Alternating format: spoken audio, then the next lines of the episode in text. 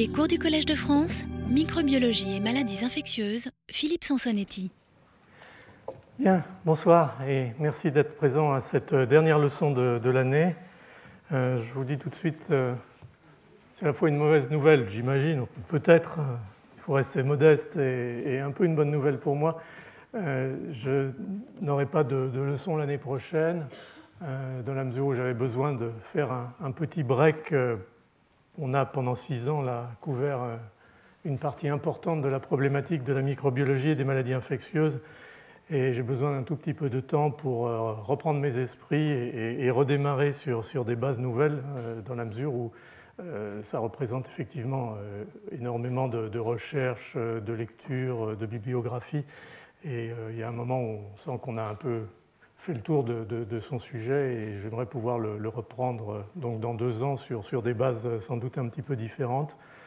Donc voilà, je vous m'en excusez à l'avance, mais j'aurai une petite mi-temps dans, ma carrière euh, du Collège de France l'année prochaine. Donc cette dernière présentation va être sur finalement la question telle qu'elle est posée sur cette diapositive, jusqu'où va cette symbiose homme-microbe?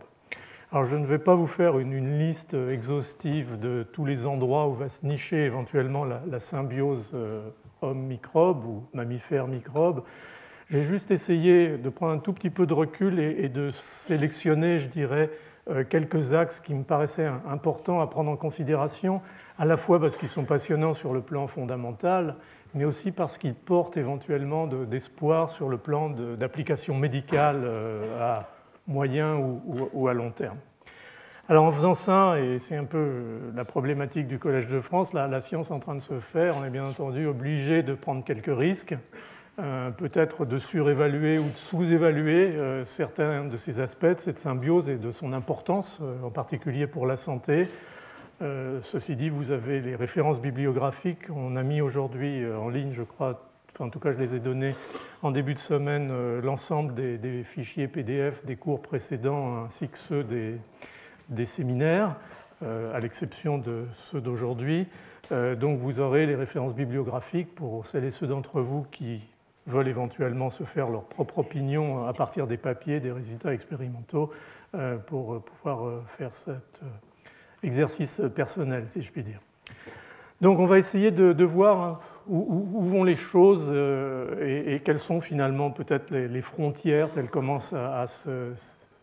dessiner euh, entre ce monde de microbes et, l'homme.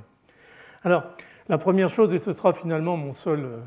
ma seule liste, c'est de vous dire que effectivement cette liste telle qu'elle est là va probablement s'allonger, mais vous l'avez vu au fur et à mesure des, des leçons précédentes, on a vu cette notion de microbiote en particulier intestinal, bien entendu. Le reste viendra euh, un petit peu plus tard, dans la mesure où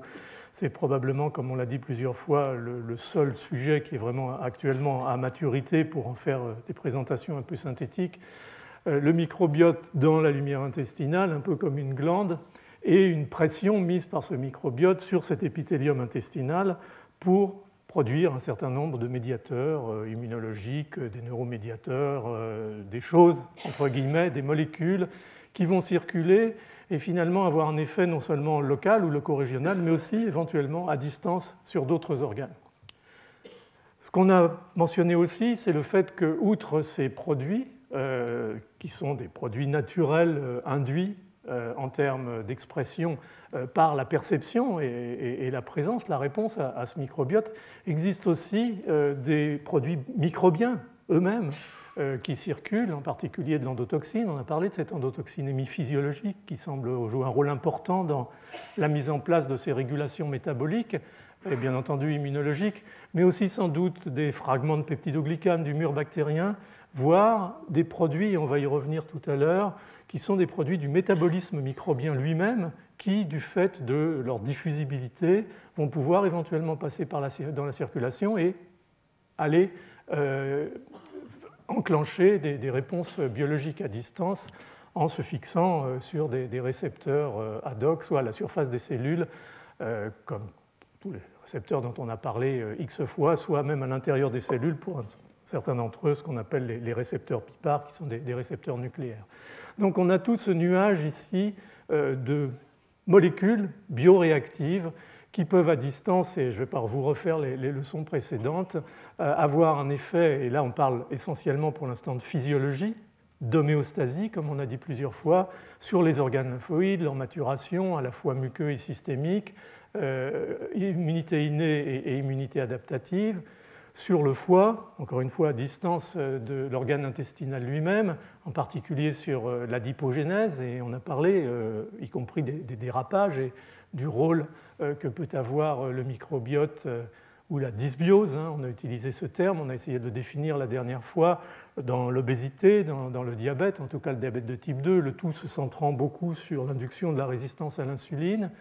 Sur le métabolisme osseux, je ne vous en parlerai pas aujourd'hui dans ces frontières, mais commence à y avoir des évidences selon lesquelles le microbiote joue un rôle dans le remaniement, euh, turnover comme on dit euh, en anglais, euh, de l'ostéogénèse et en particulier le microbiote probablement à distance par des mécanismes moléculaires qui restent à définir, activent les ostéoclastes, qui sont des cellules qui sont très proches des macrophages et qui vont entraîner une dégradation, suivie bien entendu d'une resynthèse de la trabéculation osseuse. Et les souris euh,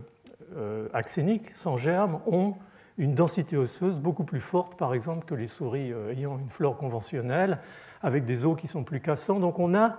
des choses qui commencent à apparaître au niveau de la physiologie qui sont de plus en plus passionnantes. Et bien entendu, on a volontiers euh, envie d'aller essayer d'expliquer ça et de, le mettre en perspective à l'aune de certaines pathologies.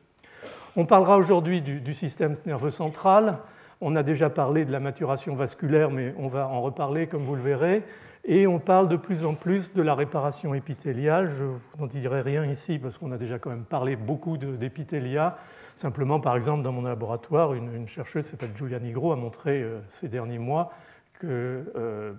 le peptidoglycane, le muramyldipeptide, qui est un fragment euh, du mur bactérien,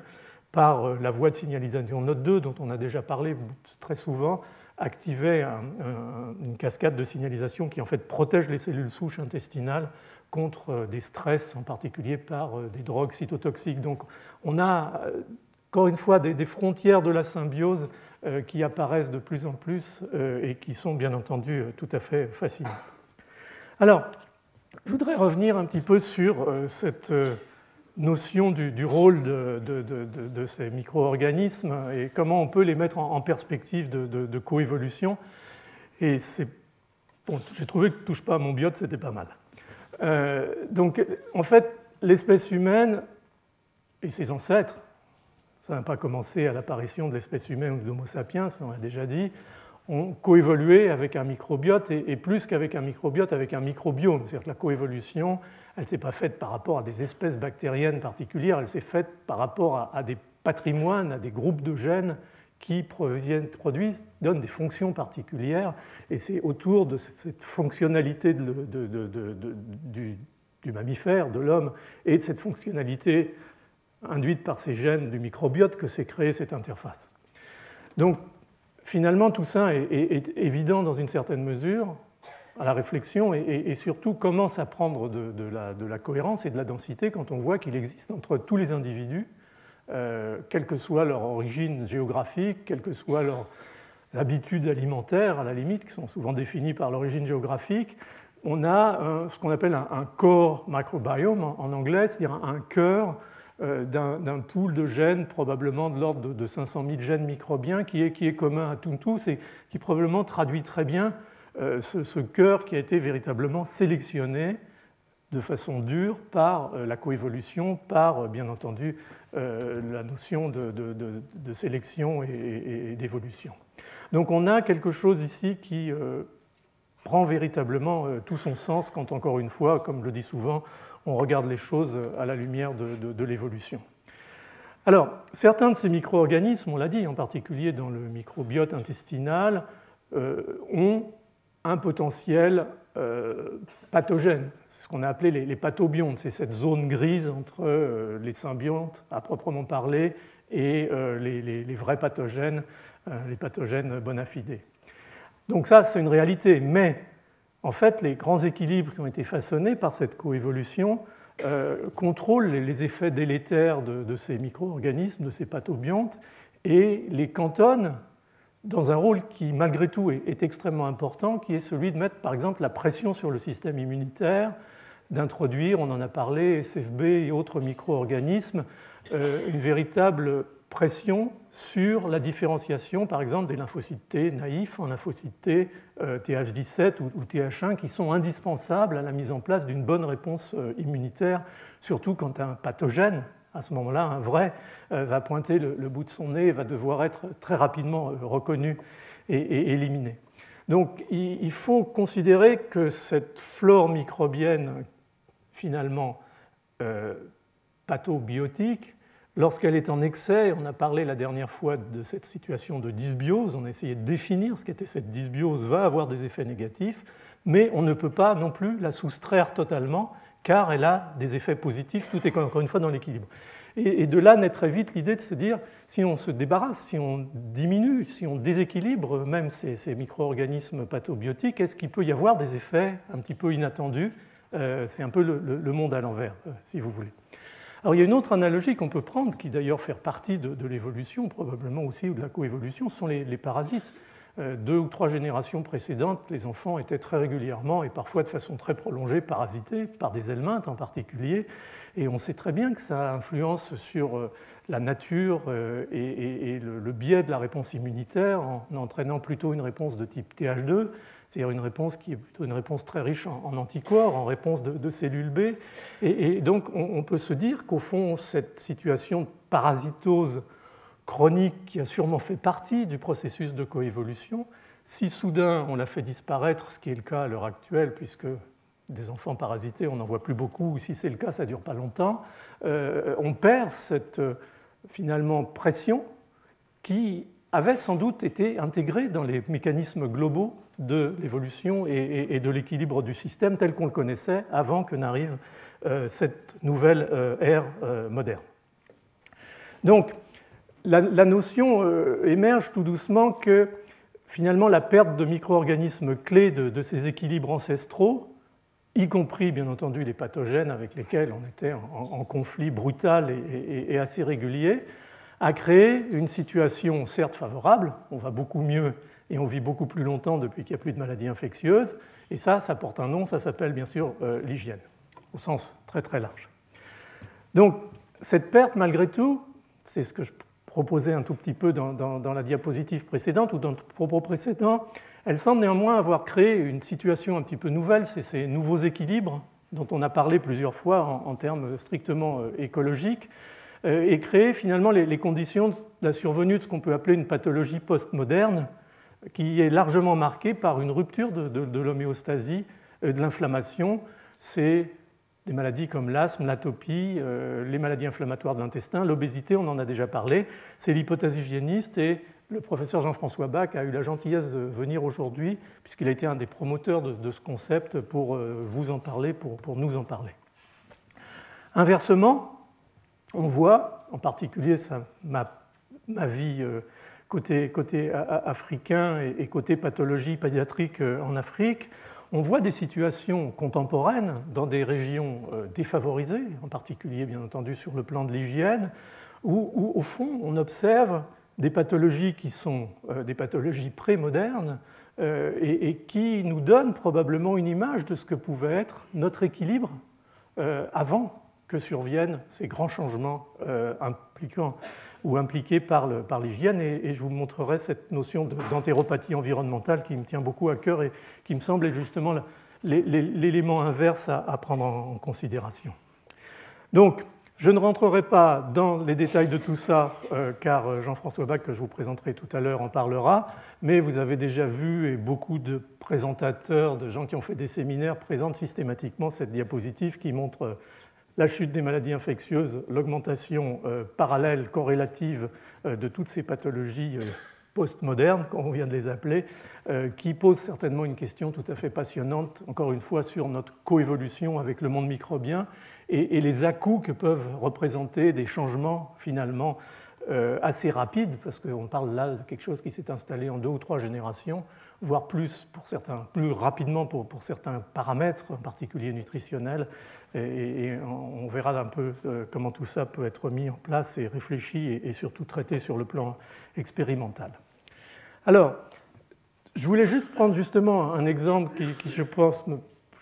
sera pas nécessairement très traité par, Jean-François Bach, qui est euh, celui de, la nutrition ou de la malnutrition infantile, avec finalement deux pôles. Le pôle, euh, disons, occidental, pays euh, industrialisé, où la problématique, bien entendu, c'est la problématique de, de l'obésité infantile, qui, comme vous le savez, augmente assez rapidement dans nos régions euh, malgré tout ce qu'on dit, malgré tout ce qu'on fait, et, probablement au-delà de, stricts déséquilibres alimentaires, il se passe probablement des, choses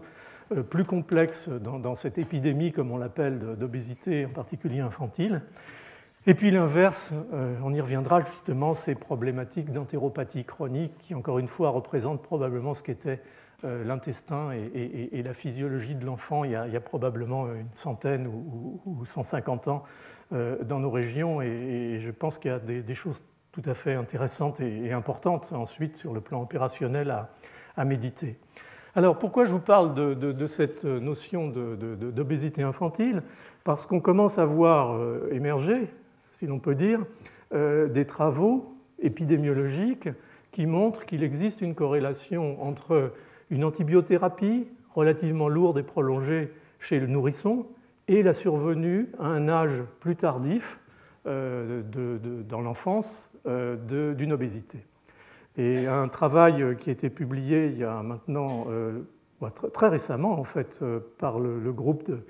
c'est un groupe qui est, qui Martin Blazer, qui est à New York University aux États-Unis, a montré que ces petits qui avaient reçu une antibiothérapie dans la période de nourrisson avaient, à l'âge de plus grands enfants euh, une augmentation de fréquence de l'obésité de, 22%, ce qui, est, tout à fait considérable. Donc, on n'est pas en train de dire que les antibiotiques euh, créent euh, l'obésité, on est en train de dire qu'il faut faire sans doute attention aux effets sur les antibiotiques, sur la flore intestinale en particulier, car ces déséquilibres, ces dysbioses, même si elles sont réparées relativement rapidement, peuvent créer des situations de, encore une fois, équilibre nouveau euh, dont euh, l'évolution est un peu euh, imprévisible. Donc il faut qu'on réfléchisse tous collectivement à ce que peut être, bien sûr, l'utilisation plus maîtrisée des antibiotiques, mais surtout ce qu'on pourrait donner dans ce cas-là pour régulariser l'état de la flore très rapidement et éviter l'installation de cette possible dysbiose et de ses conséquences. Alors, on sait que ce problème, on l'a connu sans vouloir passer des bébés humains au bétail, euh, on l'a connu euh, dans, le monde de, l'agriculture. On sait très bien quand on met euh, des antibiotiques à, dose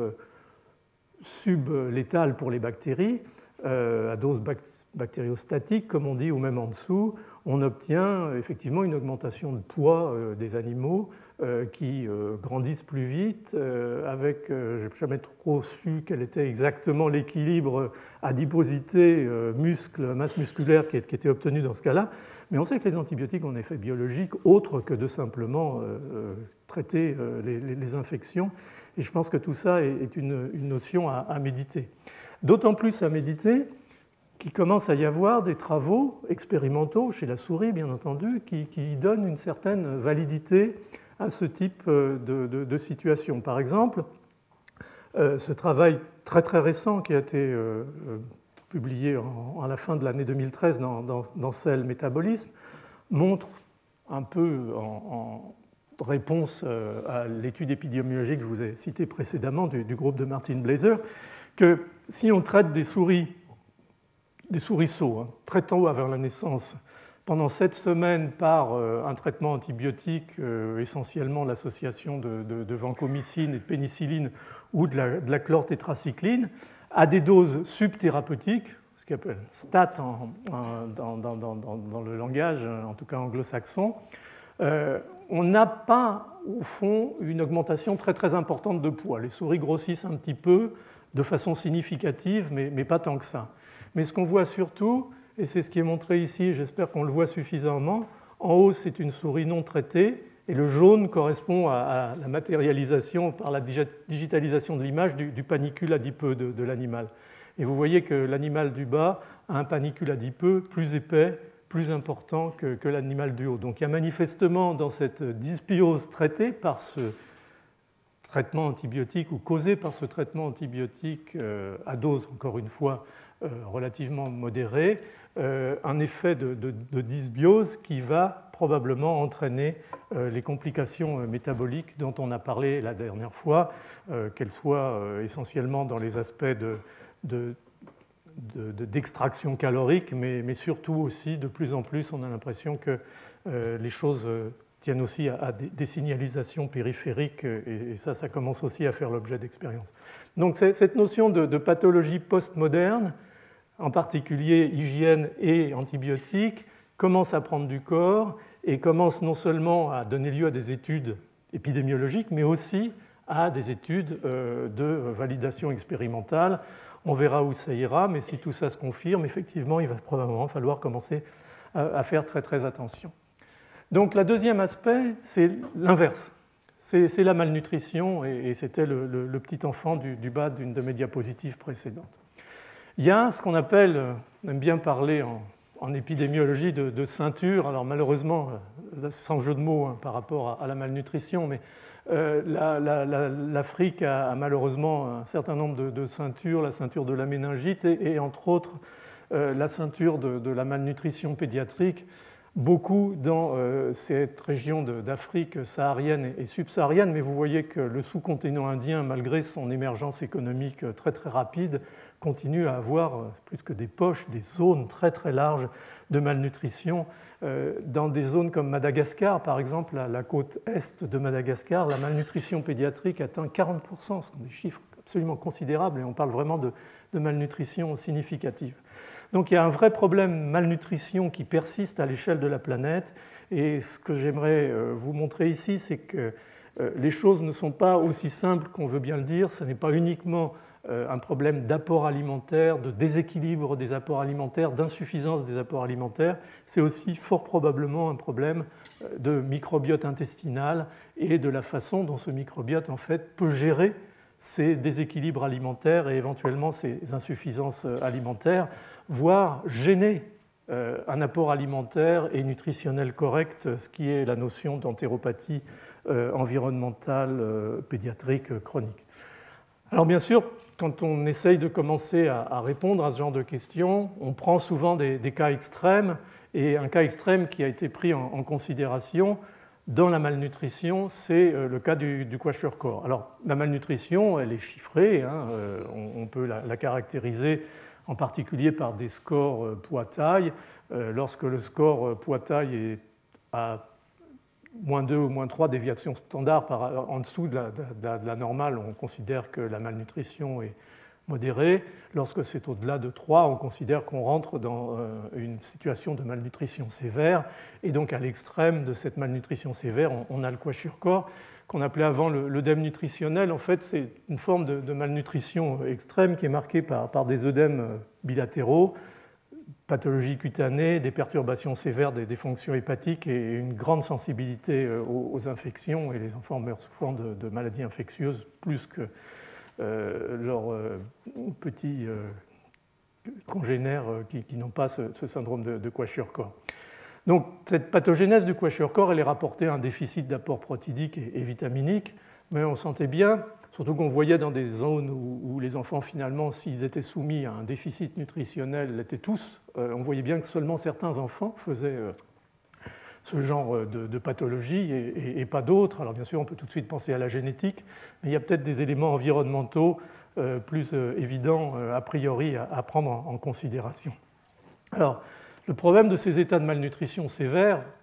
qu'ils soient à kwashiorkor ou, en deçà, heureusement la plupart du temps, de, cette pathologie extrême, c'est que les enfants vont souffrir de retard de croissance, ils vont souffrir euh, d'infections récurrentes, ce qu'on appelle le cercle vicieux de la malnutrition. Ensuite, ils sont infectés, ça aggrave la malnutrition, qui facilite les infections et ainsi de suite. Et puis surtout, ce qui émerge depuis quelques années, euh, qui n'est pas toujours facile parce qu'il y a des critères euh, culturels qui, rendent les analyses difficiles dans certaines populations, c'est le, retard cognitif des enfants. Donc ces enfants, quoi qu'il en soit, souffrent de retards staturopondéraux et euh, souffrent de retard cognitif, ce qui, bien sûr, est tout à fait inacceptable.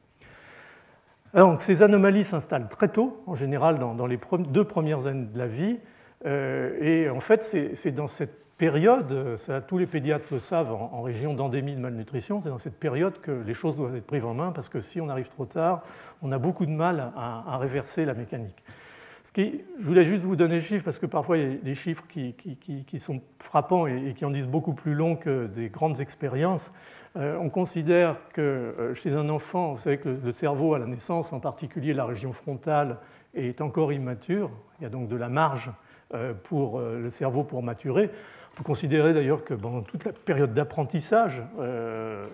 parfois même sans doute à l'âge adulte, parce qu'on apprend aussi à l'âge adulte, il y a une plasticité du cerveau, c'est-à-dire que des, synapses apparaissent, des synapses disparaissent, et on voit de plus en plus d'ailleurs que la, la synaptogénèse est probablement un processus programmé anticipant sur les grandes étapes dans lesquelles on doit euh, acquérir des, connaissances. Juste pour donner un chiffre qui m'a toujours frappé, euh, on considère que chez l'enfant de, moins de 2 ans, se crée chaque seconde en fait 40 000 synapses. Donc on imagine assez facilement que des modifications aussi brutales que des troubles nutritionnels majeurs puissent tout de même avoir à terme un, impact sur ce processus extrêmement élaboré euh, de euh, synaptogénèse.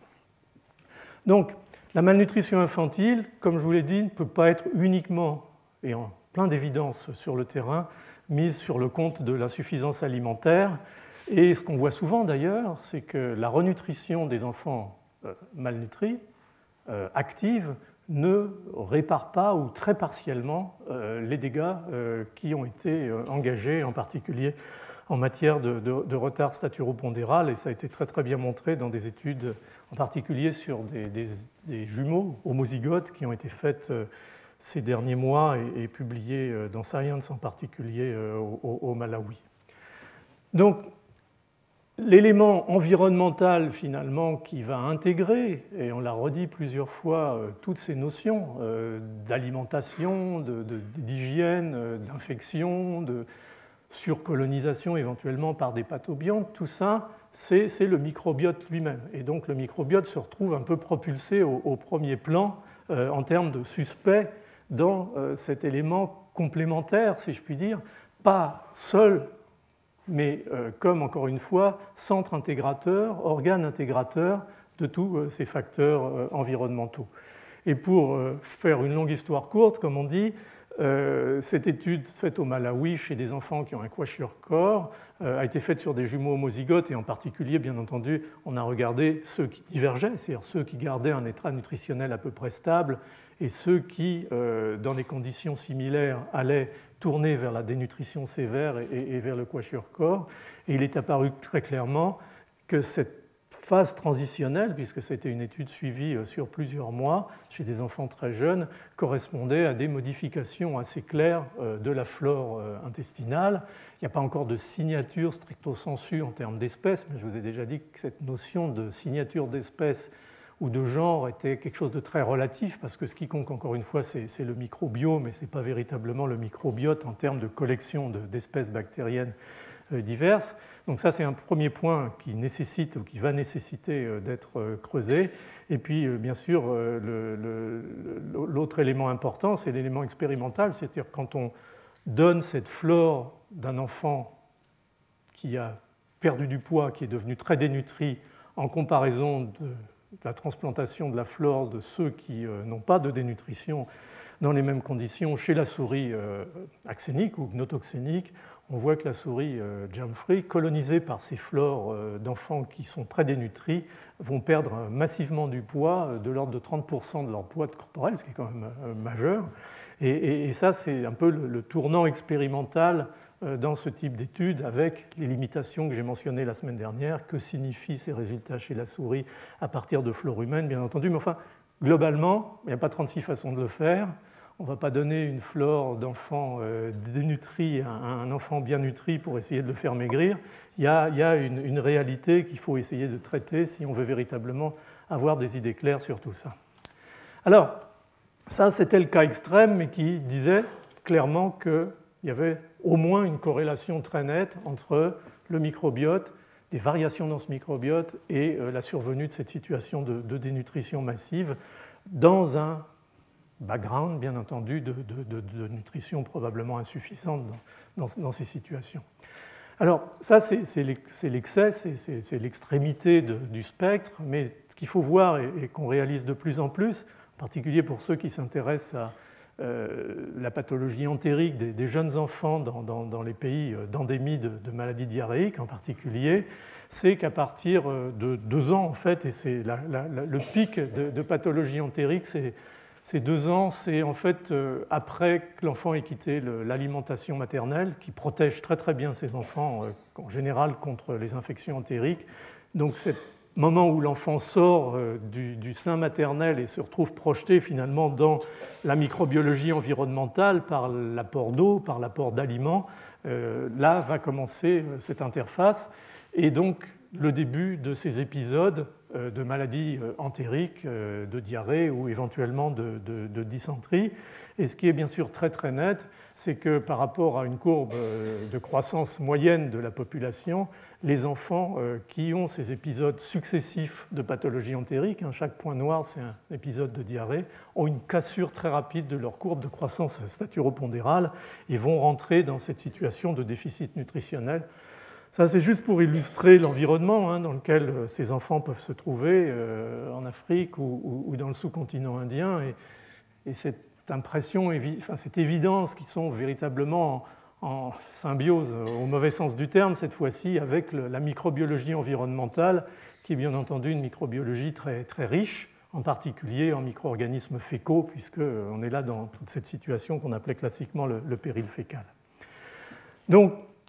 les effets de cette infection ou ces infections entériques récidivantes ou, chroniques pour certaines d'entre elles sont, euh, tels qu'on le réalise à l'heure actuelle, euh, absolument désastreux, parce que non seulement il y a des effets immédiats de cette cassure de cette courbe pondérale, mais il y a aussi des effets à long terme, on a l'impression qu'il y a une espèce de programmation qui se met en place euh, et qui fait que quoi qu'on fasse, ensuite il va être très très difficile euh, de, revenir au, statu quo ante, c'est-à-dire de ramener l'enfant à la situation de, ses congénères qui n'ont pas souffert de, ce genre de, situation.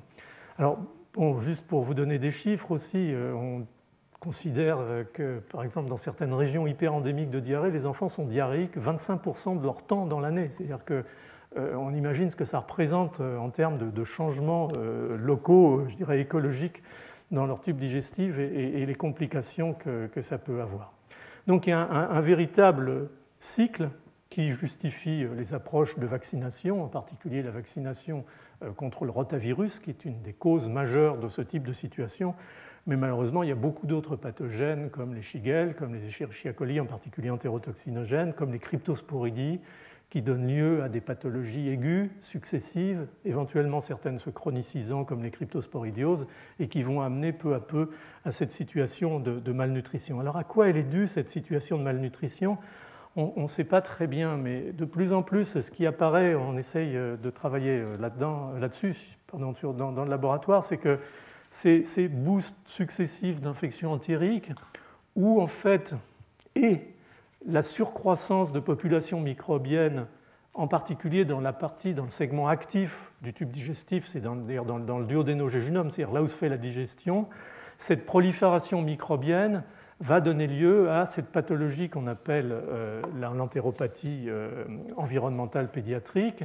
et qui euh, se manifeste par plusieurs critères, outre cette hyperprolifération bactérienne là où elle ne devrait pas être, parce que dans ce segment de l'intestin, les populations bactériennes sont faibles en densité. On avait dit 10,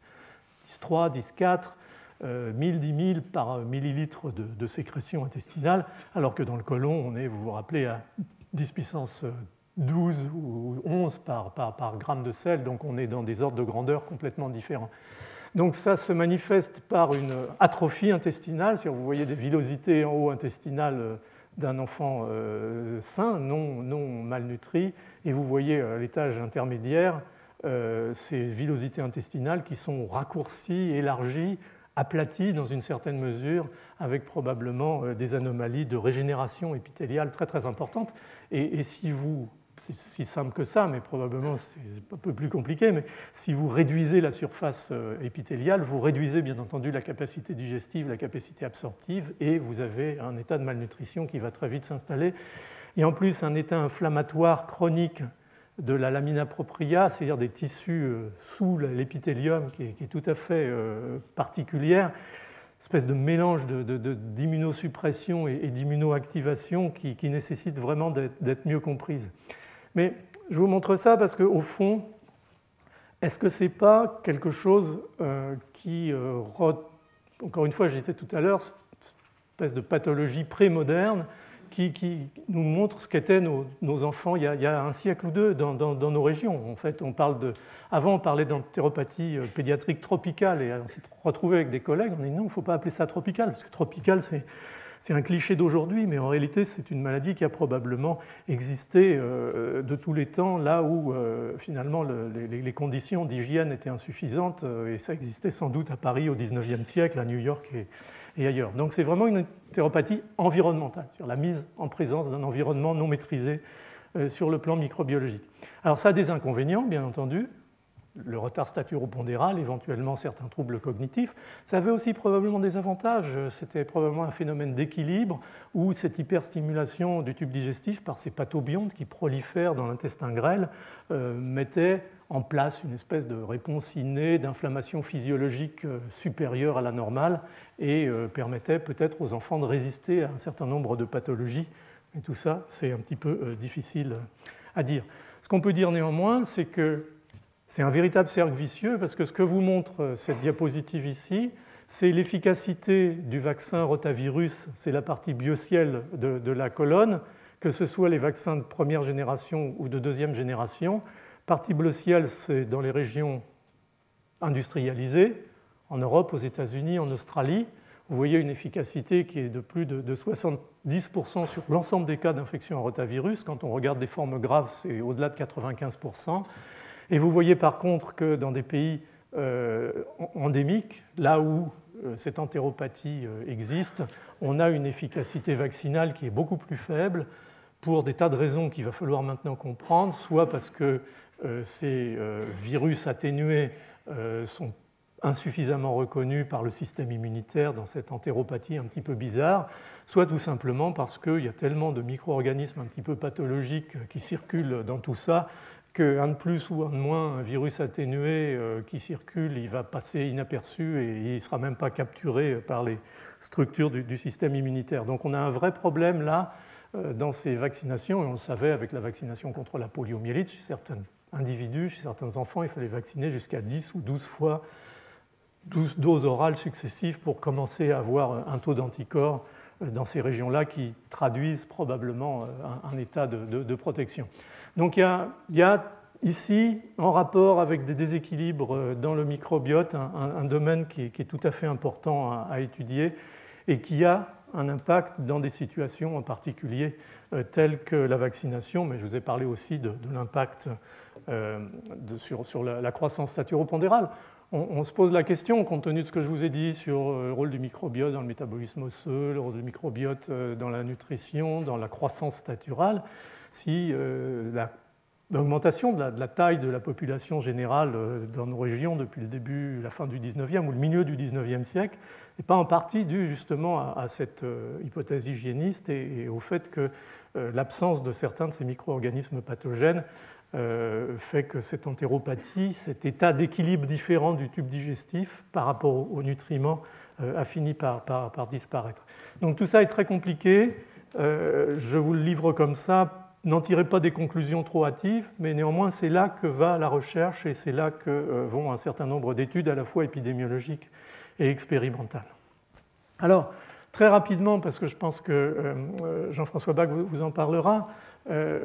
un mot sur les maladies allergiques dans, cette notion, on l'a dit, de, éventuellement d'hypothèse hygiéniste.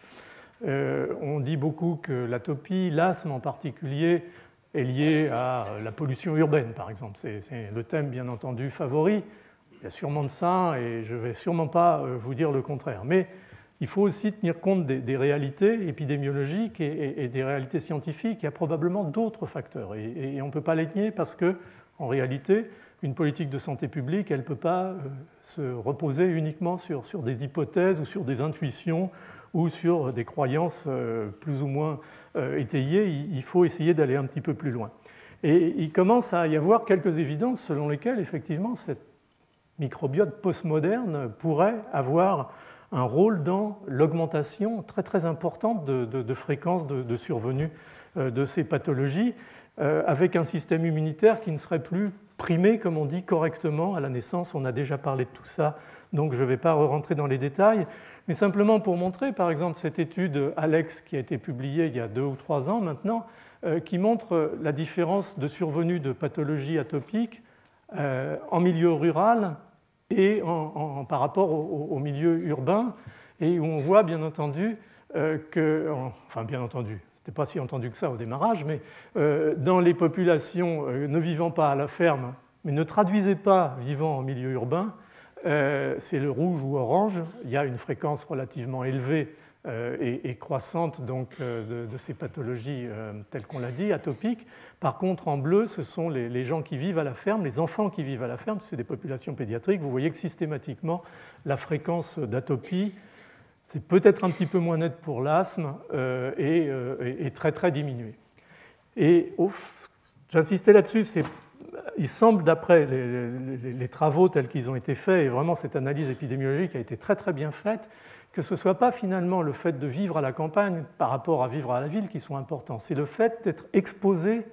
au milieu agricole, c'est-à-dire d'être exposé à un environnement qui est probablement, euh, en termes de, microbes, et éventuellement d'enrichissement du microbiote, éventuellement en, termes d'autres facteurs, hein, microbes au, sens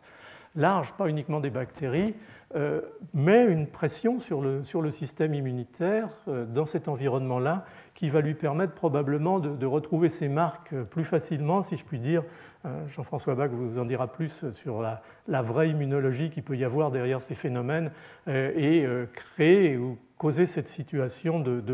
de moindre survenue d'atopie dans les populations rurales que dans les populations urbaines. Mais encore une fois, pas uniquement ce qu'on dit d'habitude, quelque chose qui est plus une espèce de protection active par ce que représente l'environnement euh, agricole lui-même.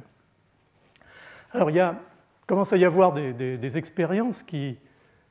encore une fois, essayent de, traiter cet aspect-là au, laboratoire et, je vous en ai en fait euh, pris deux qui me semblent assez exemplaires de la situation. Une qui est un travail du, groupe de mon ami dont je vous ai déjà parlé, euh, Brett Finlay, à Vancouver, qui s'intéresse beaucoup à ça et qui a montré que lorsqu'on traitait des souriceaux nouveau-nés euh, issus de, souris qui ont euh, une anomalie qui les rend extrêmement susceptibles à, un bronchospasme, c'est-à-dire à une maladie asthmatique en présence d'un antigène qu'on leur injecte, un, inducteur, les, animaux qui sont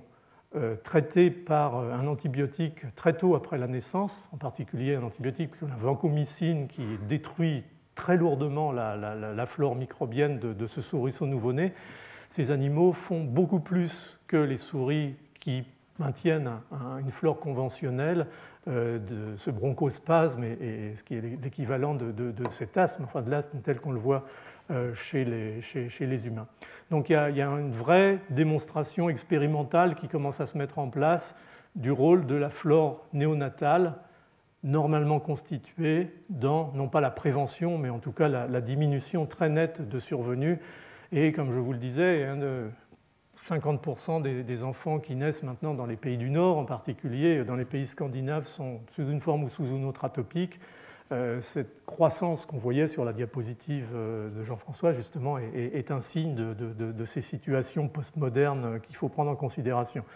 Un autre travail, c'est le, le, travail d'Anna Müller, par exemple, à Berlin, qui a aussi dans, le même type de, modèle expérimental, montrer que des souris qui étaient colonisées par euh, Helicobacter hepaticus, qui est un, micro-organisme qui est un peu l'équivalent d'Helicobacter pylori de la, euh, souris, oui, chez l'homme par rapport à Helicobacter chez l'homme, euh, étaient beaucoup moins susceptibles de faire ces complications pulmonaires de type allergique que les animaux qui n'étaient pas colonisés par ce pathobionte, puisqu'en fait c'est un pathobionte. Donc c'est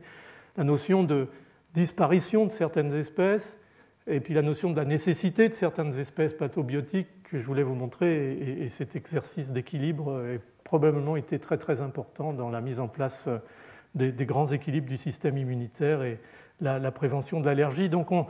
on, a probablement une situation qui est là très très très simplifiée, qui est qu'au fond on a quand même besoin, si on veut résumer, d'une certaine pression du système des microbes à un certain degré, de manière à programmer notre système immunitaire correctement, euh, alors que cette diminution probablement de la pression qui est liée à ce, microbiote postmoderne tend à nous plonger dans une situation de, plus grande fragilité par rapport à, ces pathologies euh, disimmunitaires. Alors, la dernière partie de, de, ma présentation, ce sera sur existe au fond, existe-t-il un axe entre le microbiote, l'intestin, alors j'ai mis le cerveau de façon un petit peu générique et, provocative, disons le système nerveux central en, général et, étendu d'ailleurs au système nerveux entérique euh, euh, tel que je vais vous montrer éventuellement un, ou deux exemples. Donc on sait depuis longtemps qu'il y a des indications que le, microbiote intestinal en particulier communique avec le système nerveux central et cette communication, elle peut emprunter euh, différents canaux. Ça peut être euh, des signaux neurologiques, ça peut être des signaux endocrines, ça peut être des signaux immunitaires, ça peut être le rôle direct de produits microbiens. On va, on va y revenir et je vous montrerai un exemple rapidement. Et euh, finalement, les effets de cette communication, à partir du moment où elle existe, peuvent porter sur des fonctions variables euh, en particulier dépendant de, l'âge de l'individu. Euh, chez le très jeune enfant, ça va plutôt porter sur des problèmes développementaux. Euh, chez le plus âgé, ça va plutôt porter sur des aspects de, comportement. Donc,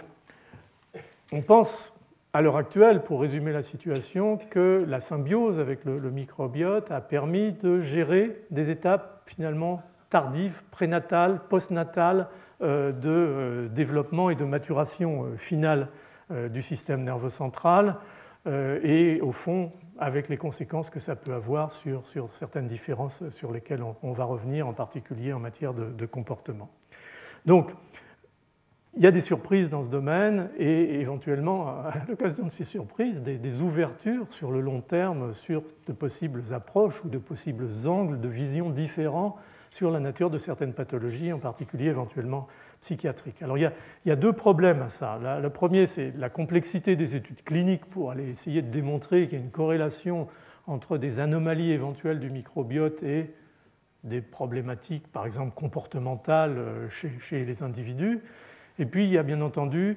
euh, la validité, la croyance qu'on peut avoir dans euh, la pertinence du modèle murin pour simplifier, par exemple, qu'est-ce que ça veut dire une souris autiste ou une souris schizophrène? On nous présente souvent euh, des souris qui ont un trouble de la communication euh, dans leur communauté comme étant euh, autistes ou des souris qui ont des comportements bizarres, brutaux, agressifs comme des souris schizophrènes. Il faut faire un petit peu attention au côté un petit peu médiatique qui peut très très rapidement sortir de, certains articles. Et le jeu doit être quand même un, petit peu régulé et contrôlé. Néanmoins, comme je le dis souvent ici, l'alternative, c'est de rien faire et, et ce n'est certainement pas la, meilleure façon de procéder. Alors, le système nerveux entérique, c'était presque prévisible. On avait déjà dit qu'il y avait un rôle du microbiote dans la maturation vasculaire, par exemple, du réseau intestinal. Vous vous souvenez de ces images que je vous avais montrées des, capillaires très atrophiques euh, dans les souris euh, axéniques et, florides et, développées dans les villosités intestinale des, souris euh, conventionnelles ayant une, flore. Sans rentrer dans les détails, euh, il y a deux grands plexus du système nerveux entérique, un qui est vraiment collé dans la lamina propria à, l'épithélium et un autre qui régule des contractions musculaires, donc qui est à la, périphérie du muscle. Donc ces, deux plexus myo-entériques peuvent être euh, facilement marqués euh, par des marqueurs de, myéline, par exemple, euh, de manière à avoir leur structure, qui est une espèce de, très joli quadrillage. Et vous voyez ici sur des souris SPF, c'est un travail très, très, très récent qui a été publié dans Neurogastroenterology and, Motility, qui montre que chez des souris SPF, c'est-à-dire des souris conventionnelles sans, sans pathogène, un spécifique pathogen free, on a déjà parlé de ça, on a un très joli réseau de, de, plexus myo-entérique ici. si ces souris sont jump-free, axéniques, vous voyez qu'en particulier euh, dans la partie distale, là, mais en gros c'est évident euh, à peu près à tous les niveaux, en particulier dans le jéjunum et dans l'iléon, euh, le plexus reste très très atrophique. Et si on repeuple très rapidement l'intestin de ces souris axéniques par une, une flore reconstituée, ce qu'on appelle la flore de Schedler, vous voyez qu'on récupère en bas euh, un réseau euh, de plexus myentérique tout à fait correct et, similaire à celui des, souris conventionnelles. Donc, un exemple de plus de la nécessité, dans les phases précoces de la vie, immédiatement après la naissance, au moment de la colonisation par euh, ce, microbiote, de la nécessité de ce microbiote pour ces événements de maturation euh, et plus uniquement du système immunitaire et vasculaire, mais aussi du, système nerveux entérique. Alors, comment font les, gens à l'heure actuelle au-delà, je le disais, de cette difficulté des études épidémiologiques euh, chez l'homme, d'avoir des cohortes et d'essayer de corréler euh, des anomalies, des dysbioses avec certaines pathologies neurologiques, en particulier comportementales, comment on fait au, laboratoire pour commencer à, poser ce, genre de questions? En fait, on est dans un circuit qui est assez commun et, habituel, dont on a déjà parlé. C'est-à-dire qu'on peut soit manipuler la flore intestinale, par exemple en changeant son profil, en donnant des probiotiques ou en donnant des antibiotiques pour déléter euh, des éléments euh, importants. On peut faire euh, ces transplantations fécales, c'est-à-dire si une souris a un comportement bizarre, euh, on prend sa flore et puis on va la mettre à une souris jump-free et on voit si on transfère ce comportement bizarre. Euh, je caricature un petit peu la situation, mais on a vu des exemples pour le métabolisme. Et puis, bien entendu, donc, on, développe, euh, et c'est là aussi impossible d'y échapper, toute une, architecture, si vous voulez, expérimentale autour de, l'axénie et, de la, de gnotoxénie qui, est absolument vitale dans toutes ces études. Donc, j'ai résumé ça dans, la diapositive précédente, je pense que, je peux passer. Alors, je voudrais juste vous donner deux, travaux récents qui me semblent vraiment être exemplaires de, là où va le, domaine actuellement dans l'étude du rôle possible du, microbiote dans, dans l'axe microbiote intestin-cerveau. Le premier, c'est un travail qui fait ou été publié euh, en, 2011 euh, dans, PNAS euh, par un de mes très très bons amis qui est, Sven Peterson à l'Institut Karolinska à, Stockholm, en Suède, qui est, un, type assez extraordinaire qui a, plein d'idées. Alors je ne sais pas si c'est à cause de son microbiote ou si c'est parce qu'il est comme ça, mais Sven, c'est un, un, homme très original. Et disons, au-delà de, certaines évidences qu'il y avait déjà sur euh, des anomalies comportementales, hein, c'était tous fait mordre à un moment ou un autre par des souris euh, euh, axéniques, tout le monde avait noté qu'elles étaient un peu plus agressives éventuellement que la moyenne, lui a véritablement mis tout ça en partition expérimentalement avec des microbiologistes, qu'il est d'ailleurs lui-même, avec des comportementalistes expérimentaux euh, au Karolinska. Karolinska a des gens très très bons là-dedans et il a réussi justement, encore une fois, ce problème de, multidisciplinarité, de nécessité de créer des interfaces de disciplines qui jusqu'à présent ne se parlaient pas beaucoup, hein, si on peut dire. C'était un peu autiste, hein, la microbiologie et, les neurosciences. Bon, euh, donc là, ils ont créé ce, passage. Et qu'est-ce qu'ils ont montré? Ils ont montré que les, les nouveau-nés axéniques, donc jump free, venant de maman, jump free. Hein, Ce n'est pas uniquement axénique parce qu'on les a euh, mis euh, à jour par, par césarienne, mais la, souris mère était, était elle-même jump free, ont en fait une activité motrice accrue et un comportement anormal. Euh, ils ont une diminution du niveau d'anxiété et une augmentation des conduites à risque, c'est-à-dire que quand ils sont sur une planche, les souris normales, enfin avec un microbiote et dont la maman avait un microbiote vont rester relativement en sécurité au milieu, eux vont euh, grimper et, tomber. Donc il y a, toute une, bizarrerie comportementale qui ressemble d'ailleurs très fort euh, au syndrome des, enfants hyperactifs, mais enfin je ne veux pas rentrer dans, ce genre de, généralisation. Donc, euh, et, ce phénotype comportemental, il est associé à des anomalies biologiques, en particulier des différences de niveau de sérotonine sanguine et des différences de niveau d'expression de certains récepteurs. C'est des récepteurs qui apparaissent dans le cerveau, en particulier dans le gyrus striatum, qui contrôle justement ce niveau global d'énergie, qui doivent être délétés à une certaine période après la, naissance. Donc il y a, tout euh, un équilibre aussi dans, ces, récepteurs qui, doit être maîtrisé.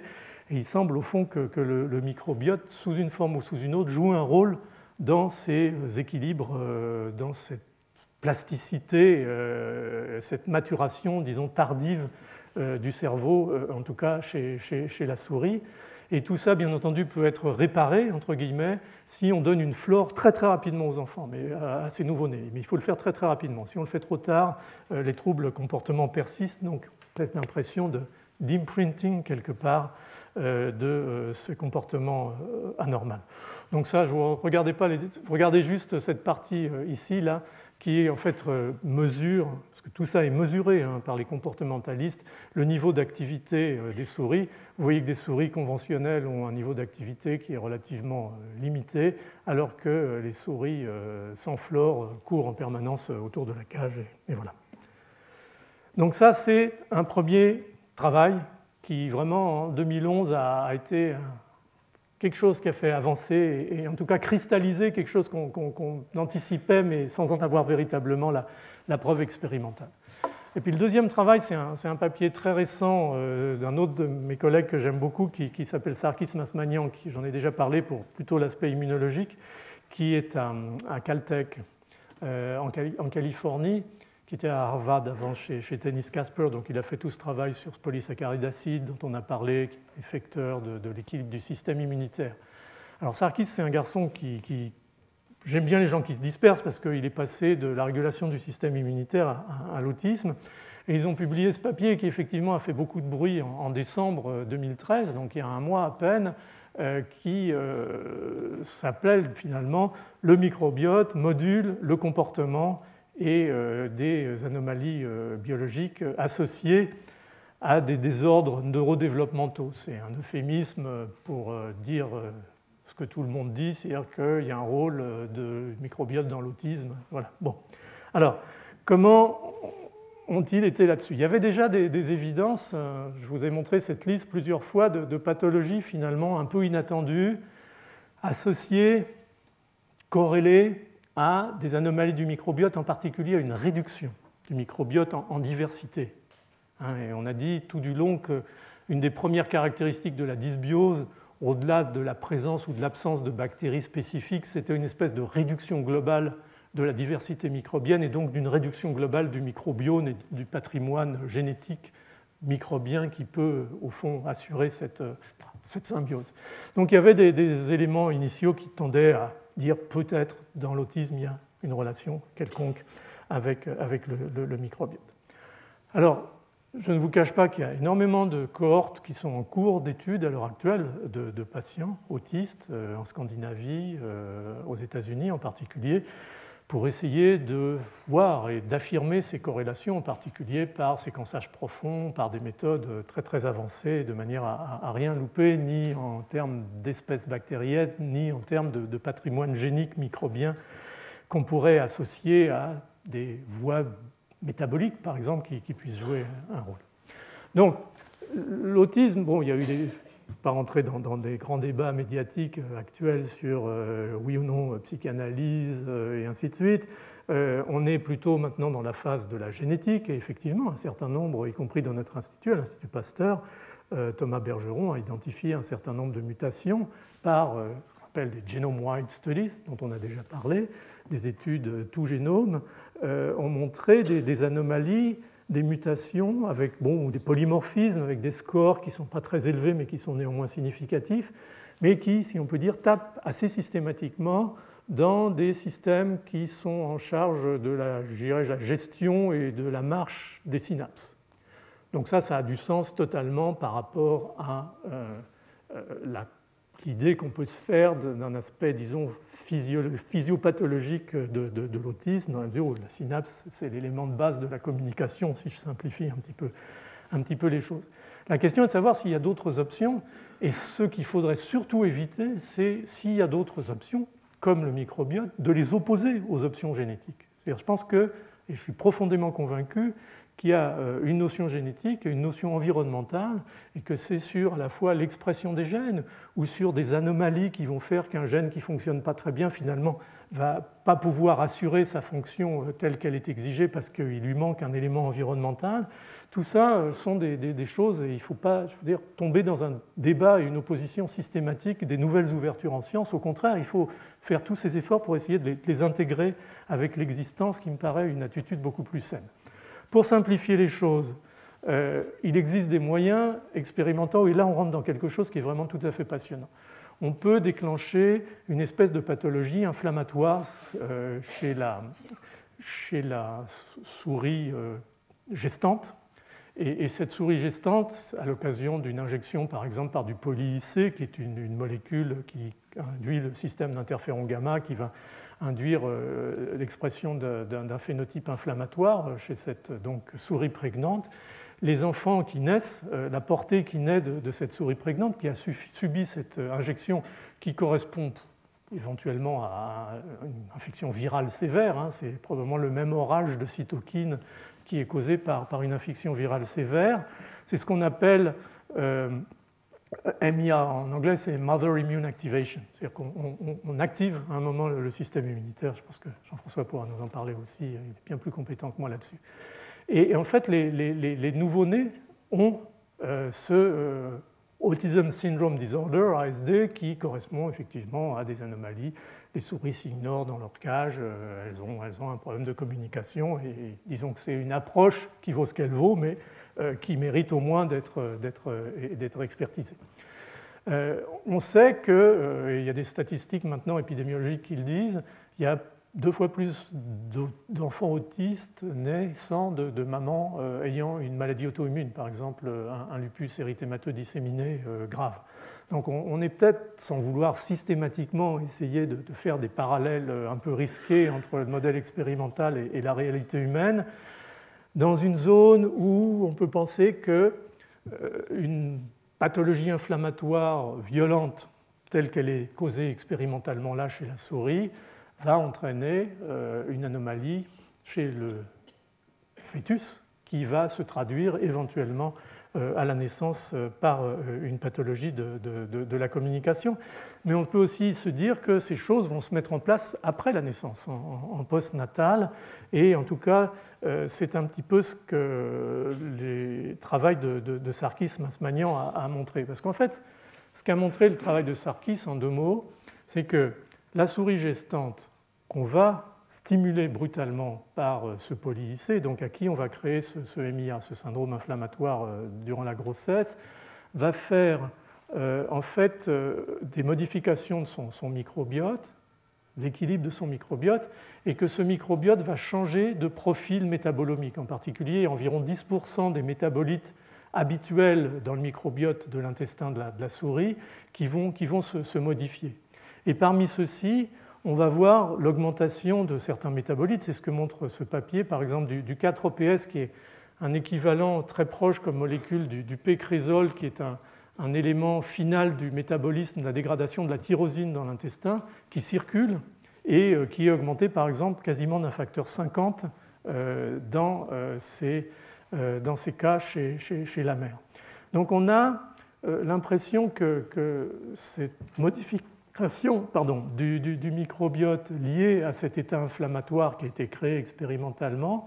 entraîne des modifications métaboliques dont certaines vont en répercussion éventuellement euh, aller euh, altérer euh, le système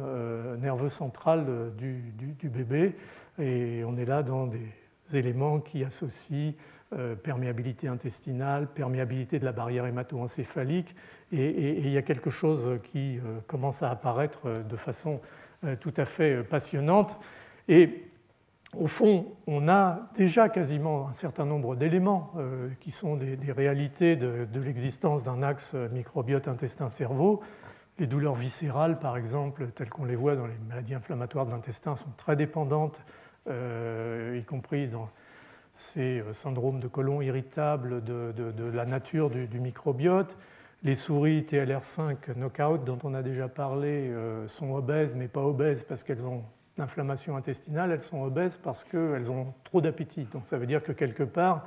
euh, on a créé une situation, et si ce microbiote de ces souris TLR5 est, transmis à des souris euh, germ-free, par exemple, elles deviennent euh, comment dire, enfin elles mangent trop quoi. et donc on, transfère expérimentalement par cette flore cette signalisation au fond au système nerveux central. Il y, a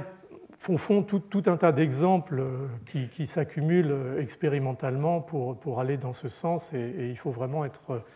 euh, extrêmement en veille à tout ça parce que ça permet de commencer à construire des modèles et surtout à orienter la façon dont on va poser les, questions expérimentalement.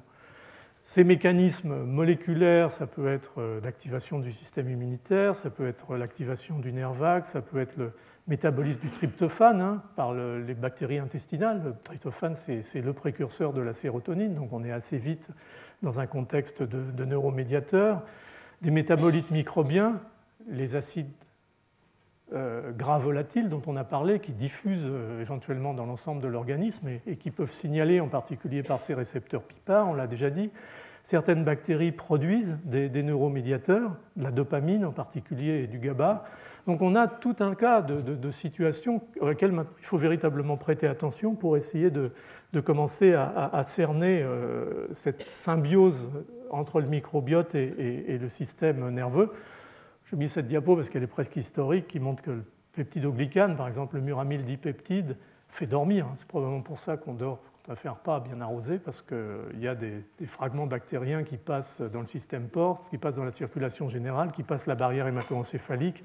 et qui vont euh, accentuer cette faille de sommeil lent qui a été très très bien montrée dans des modèles expérimentaux, en particulier chez, le lapin.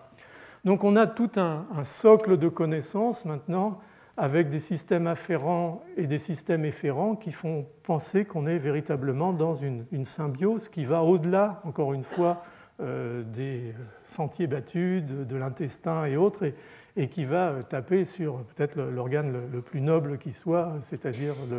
le, cerveau. Et, vous allez voir que les choses vont vraiment se développer dans les années qui viennent. Là, je vous ai vraiment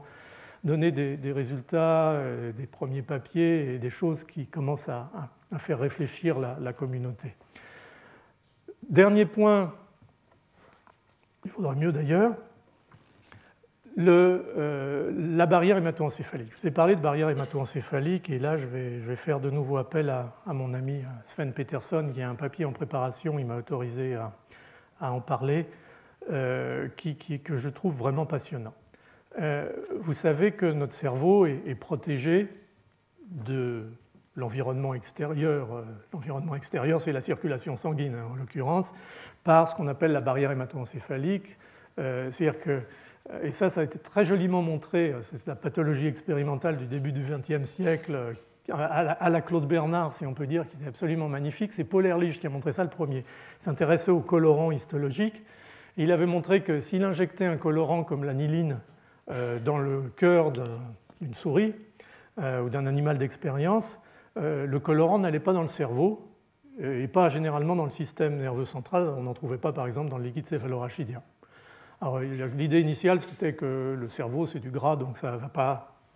accrocher ce, colorant. En fait, quand il injectait le colorant dans le système nerveux central, en sous-occipital chez l'animal, il ne le voyait pas apparaître dans le sang. Et, de là est née cette notion de, barrière hémato-encéphalique euh, qui a été ensuite retravaillée par un de ses élèves qui s'appelait euh, Edwin Goldman et, par une, médecin et chercheuse genevoise euh, qui a vraiment conceptualisé, c'est elle, je crois, qui était la première à donner ce, terme de, barrière hémato-encéphalique, euh, Lina Stern.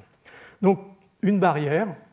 avec euh, tout ce que vous pouvez imaginer de, paramètres quand il s'agit de conceptualiser une barrière. Enfin, quand vous commencez à réfléchir un petit peu aux choses, c'est vrai que notre cerveau a un problème quand même. C'est que dans cette masse qui est quand même essentielle pour, pour des tas de fonctions que vous connaissez les uns et les autres, euh, il faut lui apporter de l'oxygène. Vous savez que,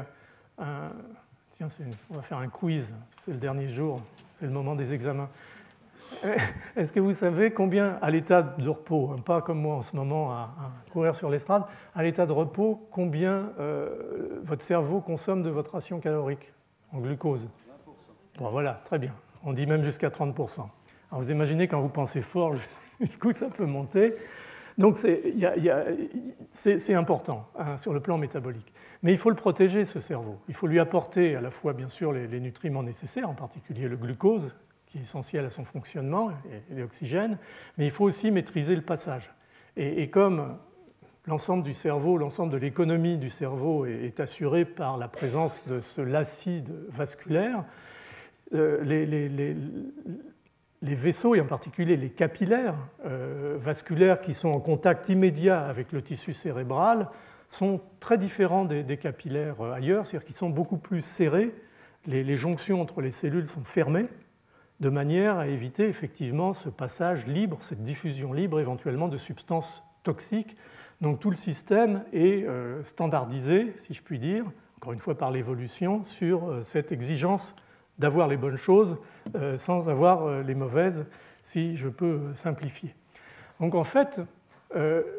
histologiquement, ça c'est un, un, capillaire sanguin standard qui est généralement fenestré, c'est-à-dire avec des ouvertures et, donc on va avoir des, passages libres de substances, alors que euh, le capillaire euh, ici à gauche cérébral est euh, extrêmement fermé avec ce qu'on appelle des jonctions serrées, qui sont des, structures avec un certain nombre de, protéines d'adhésion, comme en particulier les claudines et, l'occludine, qui vont, garder les, cellules côte à côte et, rendre totalement étanches euh, le, passage euh, péricellulaire entre le, sang à gauche ici et bien sûr le, tissu cérébral à droite. Donc il y a une, réalité euh, de développement du capillaire sanguin cérébral qui est d'ailleurs assuré par des cellules qui s'appellent des astrocytes qui vont amener des signaux qui vont assurer la, structuration de, de cette capillaires cérébraux. Et, en fait, cette barrière hémato-encéphalique, en gros, c'est ça c'est le fait que euh, les capillaires sont beaucoup plus régulés dans leur capacité de transporter euh, des, molécules que euh, les capillaires à périphérie, par exemple dans, la peau ou ailleurs. Donc la, barrière hémato-encéphalique, c'est un, entre guillemets un organe très diffus, bien entendu, puisque ça correspond à l'ensemble du réseau vasculaire qui irrigue le cerveau qui est un, système intégré passionnant, qui d'ailleurs, je pense, pas suffisamment étudié, et qui correspond à la fois, c'est les petits carrés noirs, à ces jonctions serrées dont on a parlé, avec les claudines, les occludines, et puis un certain nombre de pompes à efflux qui vont pouvoir éventuellement euh, faire ressortir, si je puis dire, euh, les substances toxiques euh, qui seraient accidentellement passées. Il y a une petite activité de, de pinocytose, de micropinocytose, mais qui est vraiment très très limité sur, ce type de cellules. Alors, ce qui est tout à fait intéressant, c'est que euh, cette barrière hémato-encéphalique, elle mature pendant euh, la vie fétale. Euh, ici, on est chez la souris. la souris, généralement, naît à 3 semaines, 20, entre 20 et 22, 23 jours. Et ce qui est montré ici sur cette diapositive, qui a emprunté un, un travail récent de Danman, c'est que à partir des progéniteurs, euh, du système nerveux va se construire ce, petit réseau vasculaire initialement immature,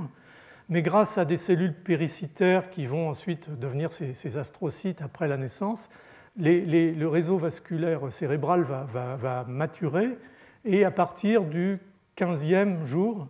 15 euh, c'est le 15e jour de vie embryonnaire, jusqu'au 18e jour va vraiment se constituer une, une barrière hémato-encéphalique à peu près fonctionnelle c'est-à-dire fermé avec des jonctions serrées. Et ce que vous voyez là-haut, c'est un peu l'expérience d'Ehrlich remise au goût du jour. Euh, vous voyez à, gauche euh, un embryon à 18 jours, donc ça doit être un jour ou deux avant la naissance euh, éventuelle, qui a été injecté en intracardiaque par un colorant qui est marron. Et vous voyez que toute la zone du cerveau et euh, toute la, zone euh, périmédulaire ici, le liquide céphalorachidien, les espaces sous-arachnoïdiens, est blanche, c'est-à-dire n'a pas capté, du fait de la barrière hémato-encéphalique qui existe, euh, ce colorant. Ici, c'est un souriceau nouveau-né d'une souris qui a une mutation, un knockout dans la claudine, donc un des éléments importants des jonctions. Donc on peut dire globalement que ces jonctions serrées sont non fonctionnelles. Et vous voyez que, bien entendu, le, système nerveux central est inondé par, par, le colorant puisque la barrière hématoencéphalique est, est rompue.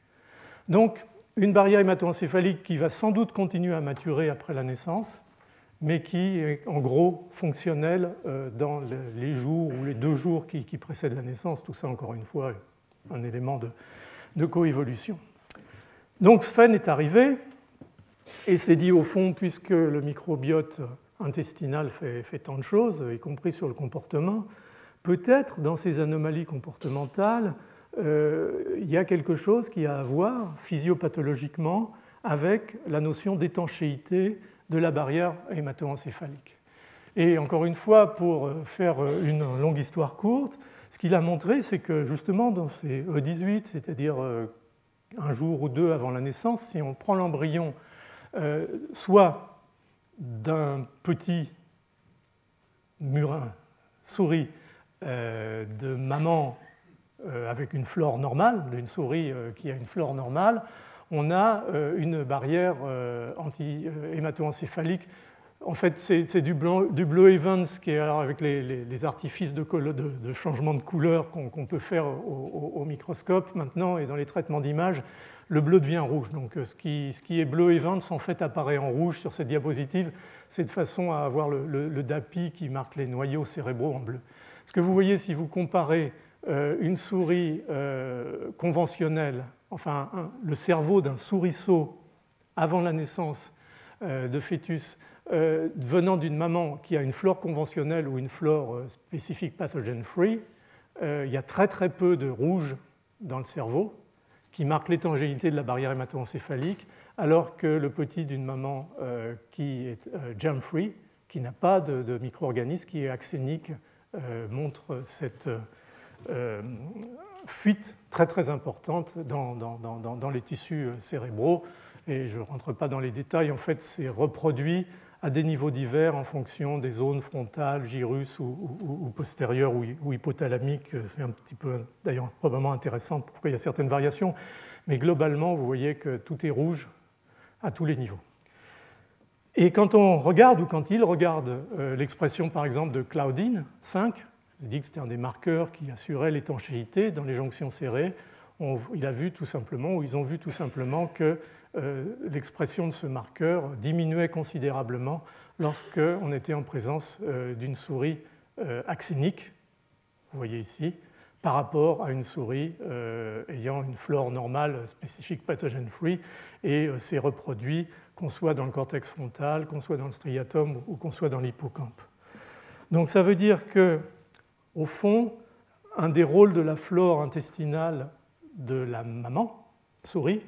c'est d'assurer, entre autres, la maturation de la barrière hématoencéphalique du petit euh, fœtus euh, murin. Et, c'est quand même un, élément euh, tout à fait fondamental si on veut commencer à réfléchir à ces problématiques en fait de, rôle du microbiote et, et, éventuellement de toxicité sur le système nerveux central, de savoir qu'en fait alors, l'axénie, la situation sans germe, c'est bien sûr un extrême,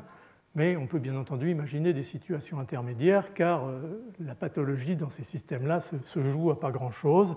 et donc euh, on retrouve cette notion de plus d'autisme chez euh, les mamans ayant une maladie lupique, par exemple, peut-être parce que les anticorps cytotoxiques passent plus facilement la barrière hématoencéphalique, qui est peut-être immature pour une raison ou pour une autre. Donc il y a, une vraie euh, aspect de la, médecine nouveau, à mon avis, qui, émerge et, qui est tout à fait passionnant. Ce qu'a essayé de faire Sven, peut-être de façon, à mon avis, un, petit peu moins convaincante, c'est de commencer à trouver quel pouvait être le produit, le métabolite bactérien qui assurerait la, maturation de, la barrière hématoencéphalique chez, chez ce fœtus. Euh, les premières évidences sembleraient montrer que c'est euh, le butyrate, c'est un, acide gras euh, à chaîne courte dont on a parlé, qui est un élément important du métabolisme final de la fermentation des hydrates de carbone euh, complexes par la flore intestinale.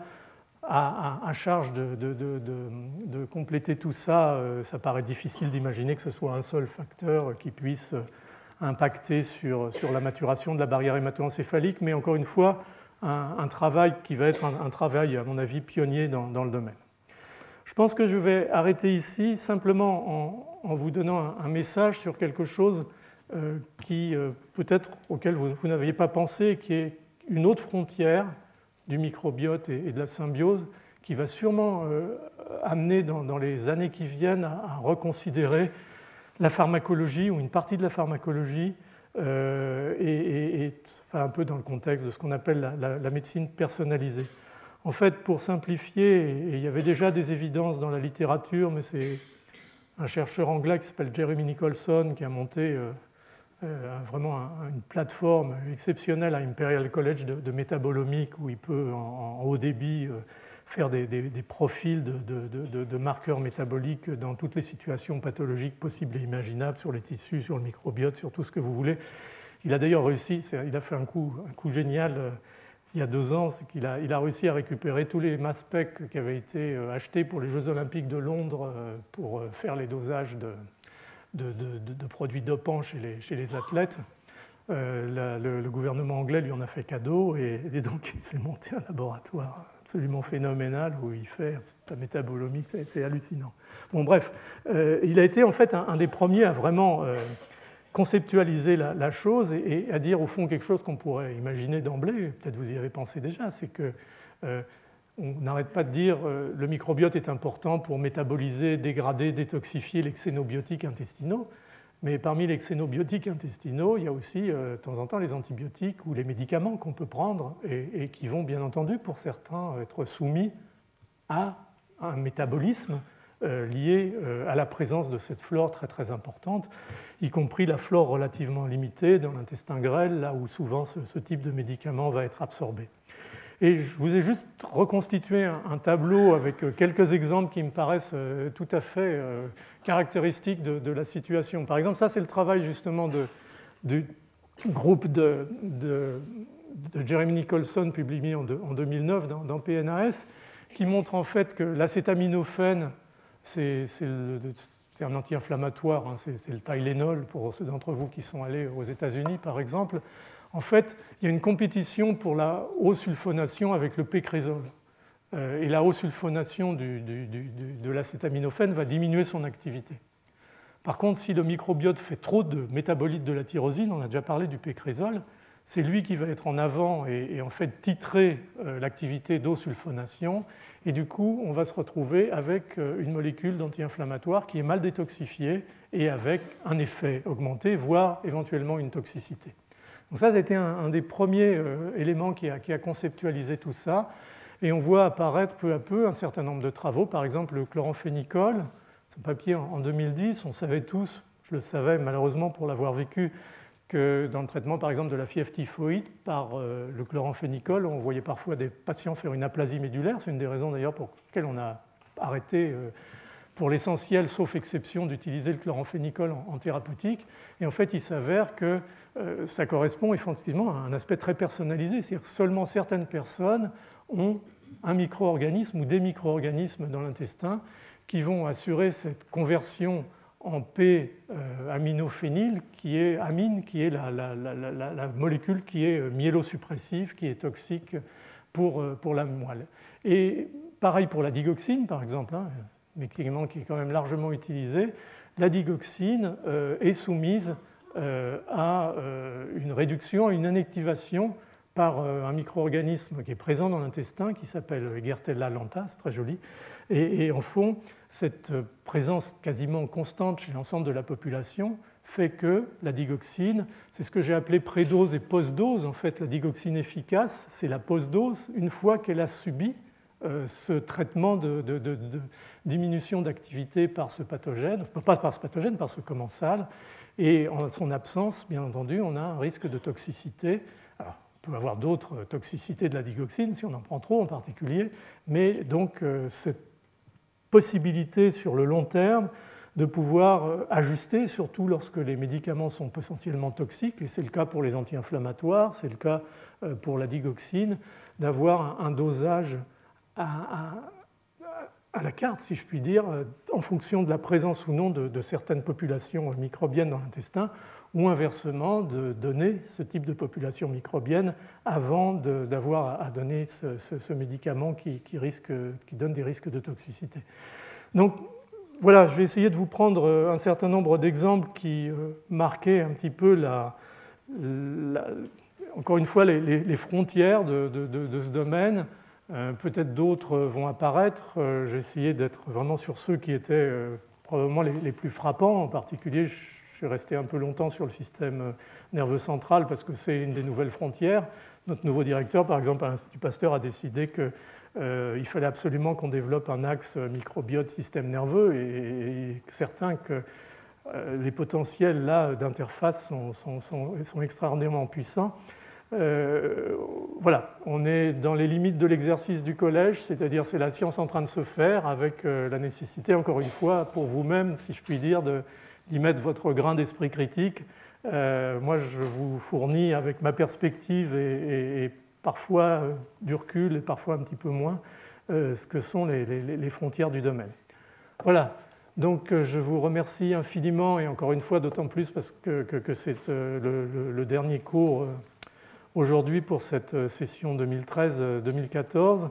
on avait dit que le microbiote euh, était sûrement un sujet d'intérêt. J'ai pu voir avec plaisir que c'était un, sujet d'intérêt et ça va le rester et probablement le, devenir de plus en plus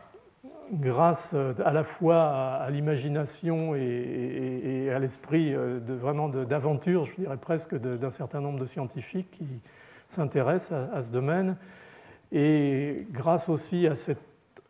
environnement, euh, je dirais, tout autour de ça qui, a à voir avec, euh, avec la médecine, en fait, euh, certes, les pathogènes ont à voir avec la médecine, mais là, on sent bien qu'on est dans, des choses qui vont vraiment aux racines d'un certain nombre de fonctions biologiques, et puis avec cette espèce d'émotion finalement permanente de, la perspective de, de l'évolution, finalement, qu'est-ce qu'a vraiment, quel rôle a vraiment joué ont vraiment joué ces microbes dans, l'évolution humaine et bien entendu dans l'évolution du monde animal. Euh, c'est quelque chose qui est assez fascinant, un peu fantasmagorique aussi, dans la mesure où malheureusement on n'a pas toujours les moyens expérimentaux, très rarement les moyens expérimentaux de le prouver.